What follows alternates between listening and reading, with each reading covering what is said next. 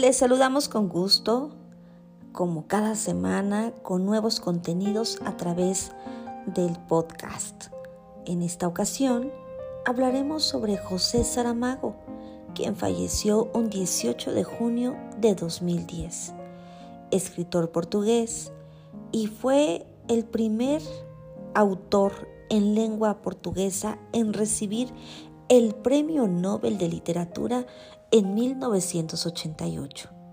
De hecho, la Academia Sueca destacó su capacidad para volver comprensible una realidad huidiza con parábolas sostenidas por la imaginación, la compasión y la ironía. Saramago decía de manera puntual, He aprendido a no intentar convencer a nadie. El trabajo de convencer es una falta de respeto, es un intento de colonización del otro. Él tiene varios libros. Destacan El Evangelio según Jesucristo, publicado en 1991, Ensayos sobre la ceguera, sin duda una de las obras más ejemplares, más significativas de José Saramago, publicada en 1995, todos los nombres en el 97, tres años más tarde La Caverna, El hombre duplicado en el 2002 y Ensayos sobre la lucidez del 2004, entre otros libros. Voy a leer algunos fragmentos de Ensayos sobre la ceguera. Comenzamos. Se iluminó el disco amarillo. De los coches que se acercaban, dos aceleraron antes de que se encendiera la señal roja. En el indicador del paso de peatones apareció la silueta del hombre verde. La gente empezó a cruzar la calle pisando las franjas blancas pintadas en la capa negra del asfalto. Nada hay que se parezca menos a la cebra, pero así llaman a este paso. Los conductores impacientes, con el pie en el pedal del embrague, mantenían los coches en tensión, avanzando, retrocediendo, como caballos nerviosos que vieran la fusta alzada en el aire. Habían terminado ya de pasar los peatones, pero la luz verde que daba paso libre a los automóviles tardó aún unos segundos en alumbrarse.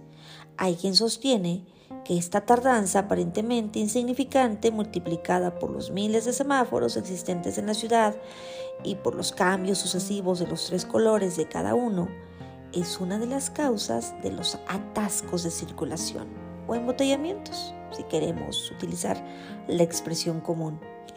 Al fin, se encendió la señal verde y los coches arrancaron bruscamente, pero enseguida se advirtió que no todos habían arrancado.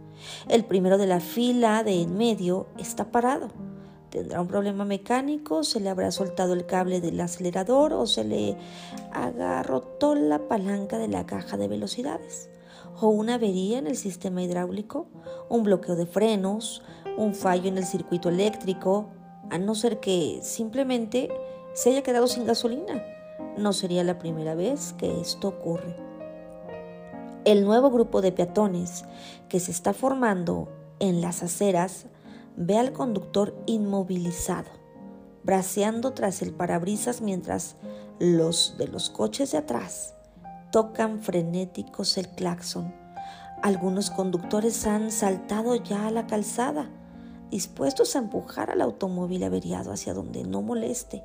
Golpean impacientemente los cristales cerrados. El hombre que está dentro vuelve hacia ellos la cabeza, hacia un lado, hacia el otro. Se ve que grita algo. Por los movimientos de la boca se nota que repite una palabra. Una no, dos.